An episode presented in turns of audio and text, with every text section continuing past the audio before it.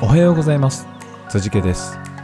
この番組では北海道から輸出を行う小さな企業が世界に向けて大きなチャレンジをしている様子をお届けしております。番組への質問や感想は Twitter や Facebook などでお待ちしております。それでは今日も行ってみましょう。北海道から世界の食卓へ。はい、えー今日はですねポッドキャストシーズン2が始まりますという内容でお届けしようと思います今まで、えーポッドキャストシーズン1はですね、会社 TG グローバルの会社の紹介とかですね、働いてる人たちの働き方だったり、取り組んでいる北海道から、世界の食卓へということで輸出、貿易をやっているお仕事の紹介などをしてきました。まあ、だいたい103話エピソードぐらい、えーシーズン1ではやってたんですけど、また新しくですね、えー大きくテーマを変えてお届けしようということで、えーシーズン2というちょっと区切りをですね、新たにしてスタートしたいと思います。シーズン2は、えー朝、えー7分間ですね、働く皆さんが抱える課題を解決するヒントをお届けできたらと思います。テーマがあって、テーマは市場学というふうにつけたんですけど、えーまあ、市場のことを学ぼうという内容で、えーお届けできたらと思います。はい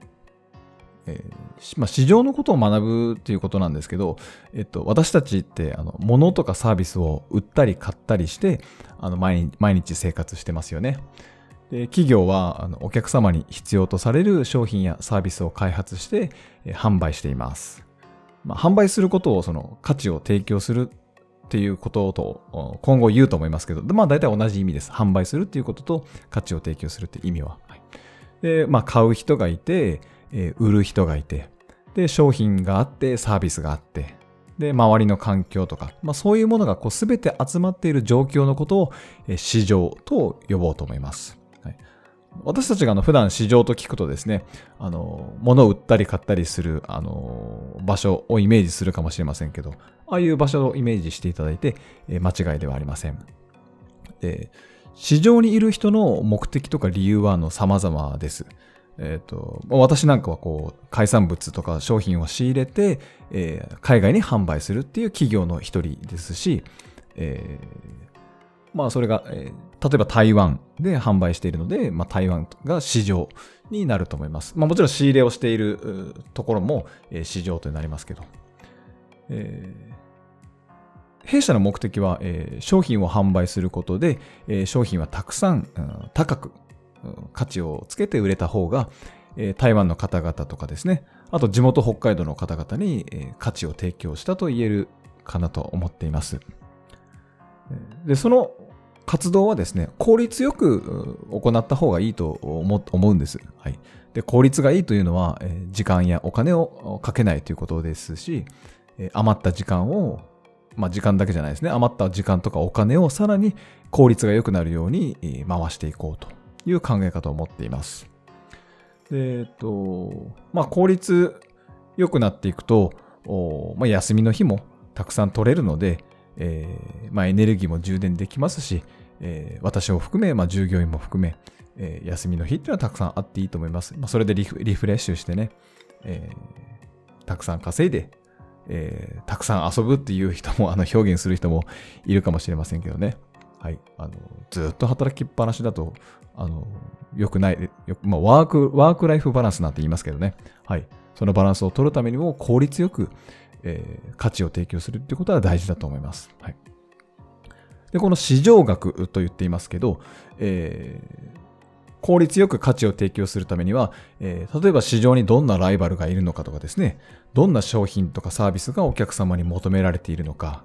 えー今ってお金をたくさん時期、使う時期なのか、それとも節約する時期なのかとか、そういうことを分析したりしてですね、あの、まあ、社長とか経営者とか、その営業マンの感覚ではなくて、えー戦略を立てて効率よく販売とか、えーサービスを提供するっていう活動をしていこうよということでございます。でそれってこう学問の分野としてこう確立したものがあるわけですけど、まあ、市場のことを学ぼうということで市場学というふうに、えー日本語で言いましたけど、はい。えー、まあ、日本語としてあるのかどうかちょっと微妙ですけど、あまり馴染みがないですけどね、市場学って。はい。えー、まあ、カタカ、横文字、カタカナ語で言うと、まあ、マーケティングってことなんですけど、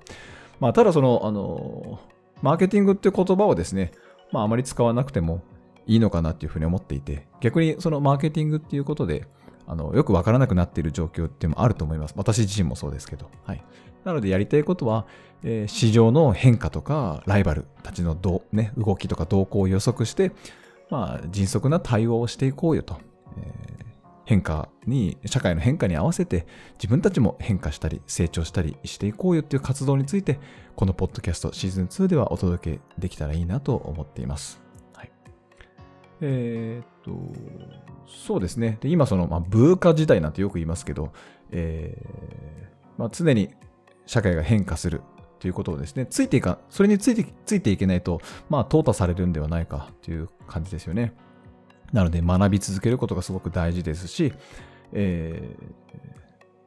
ー、今、リスキリングとかっていうのも言われてますけど、そういうのもなぜ行わなきゃいけないのかっていうと、やっぱりね、えー、社会の変化が早くなってきた。えー、それを捉えなければいけないし、え昔みたいにね、何か一つの資格を取ると、えもうそれでもう安泰だ。